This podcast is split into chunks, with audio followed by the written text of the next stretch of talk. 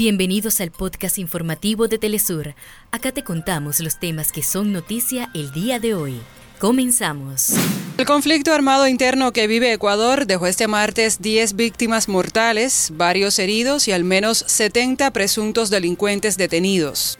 En Argentina, el Congreso inicia el debate de la ley Omnibus, propuesta con la que el gobierno de Javier Milei intenta afectar la economía y disminuir los derechos políticos de la ciudadanía. En Estados Unidos, las tormentas eléctricas y tornados dejan cuatro personas muertas e innumerables pérdidas materiales.